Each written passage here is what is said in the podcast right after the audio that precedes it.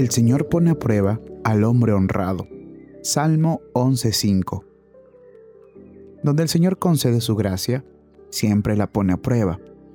Por esa razón, su propio pueblo debe esperar pasar por el fuego. Él pondrá prueba nuestra fe para ver de qué tipo es y probará nuestro amor para ver su fortaleza. También pondrá prueba nuestra paciencia y nuestra constancia. Por esa razón no nos sorprendamos en las pruebas, ni permitamos que nos desalienten, porque Él nos pone a prueba por puro amor, con la mejor intención, conforme a una decisión sabia y en la etapa más adecuada. Él considera nuestro contexto, nuestras circunstancias y nuestros enemigos. No hace nada precipitado ni con crueldad. No nos expondría al dolor si no lo necesitáramos.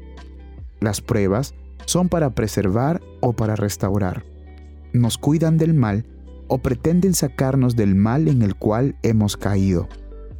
En consecuencia, tus pruebas vienen del Señor. Su sabiduría las eligió, tu amor las designó y su providencia las lleva a cabo. Si preguntas, Señor, ¿por qué recibo estas pruebas? La respuesta es, para hacerte humilde y para ponerte a prueba y para hacerte bien hacia el final. Recibe cada prueba de parte de Dios y acude a Él para recibir fortaleza para soportarla, gracia para santificarla y liberación de ella. Y así todo estará bien. No es que se complazca en ponerte a prueba, sino que lo hace por tu bien.